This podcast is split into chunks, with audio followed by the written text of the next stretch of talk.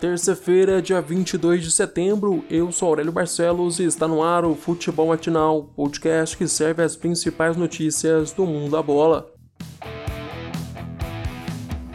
Flamengo é pego de surpresa e tem sete jogadores infectados com Covid-19. O último caso notificado foi de Vitinho. Além do atacante, o Mengão perdeu Isla, Mateuzinho, Michael, Felipe Luiz, Bruno Henrique e Diego os novos casos de coronavírus, o Flamengo chega a 10 desfalques para o jogo de hoje contra o Barcelona de Guayaquil. Assim, Dome também não vai ter à disposição os machucados Diego Alves, João Lucas e Pedro Rocha. Já o Gustavo Henrique cumpre suspensão. Gabigol ainda pode ser o 11º desfalque. O camisa 9 tem uma lesão na coxa e está em tratamento. O pressionado Domenech Torrente vai ter trabalho para montar o Flamengo depois da goleada sofrida contra o Independente Del Valle. Flamengo encara o Barcelona de Guayaquil hoje às 7h15 da noite no Equador. O São Paulo também vai a campo hoje pela Libertadores. O tricolor vai a Quito encarar a LDU às 9h30 da noite. A provável escalação do time de Diniz deve ser a mesma que jogou contra o River no empate de 2 a 2 no Morumbi. O treinador deve colocar Thiago Volpe no gol, Igor Vinícius na lateral direita, Diego Costa e Léo no miolo de zaga e Reinaldo na esquerda. No meio, Tietê, Gabriel Sara, Hernanes e Igor Gomes. Mais à frente, Vitor Bueno e Pablo. O tricolor não conta com Luciano, Lisieiro, Rojas e Daniel Alves. O camisa 10, aliás, tem dado o que falar nas redes sociais. O Meia está fora do jogo por conta de uma lesão na mão, mas foi filmado tocando instrumento e participando de uma festa nos últimos dias.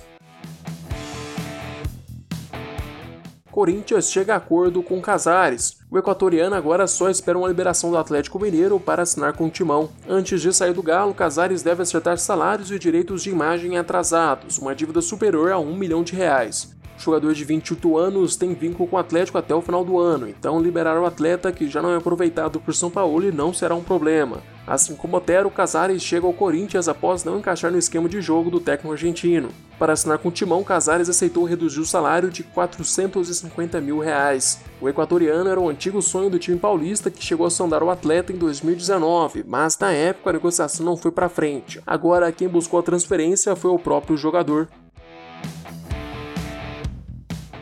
Olympique de Marseille quer tirar Luiz Henrique do Botafogo. Segundo o site francês RMC Sports, o clube já teria oferecido ao Fogão uma proposta de 64 milhões de reais para contar com a jovem promessa. Luiz Henrique tem 18 anos e pertence ao Três Passos Atlético Clube do Rio Grande do Sul. No momento, ele está emprestado ao Botafogo. Caso a negociação se concretize, o Fogão vai embolsar cerca de 25 milhões de reais. Este, aliás, seria o maior valor recebido na história do clube carioca em uma venda.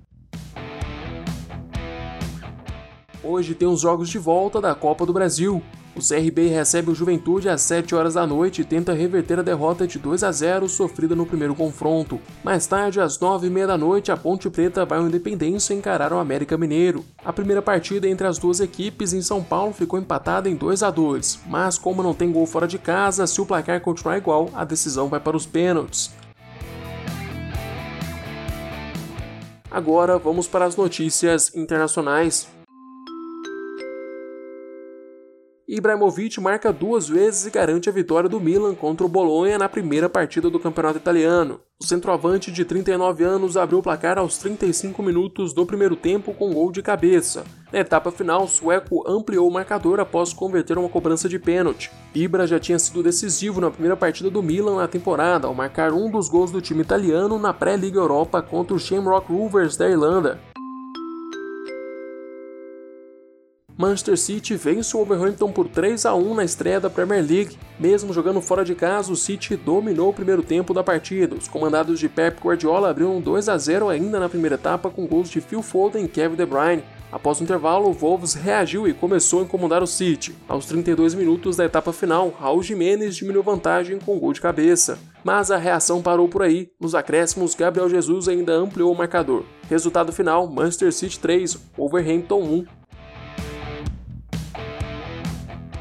Chegamos ao fim deste episódio. Eu, Aurélio Barcelos, volto amanhã com mais futebol matinal para vocês.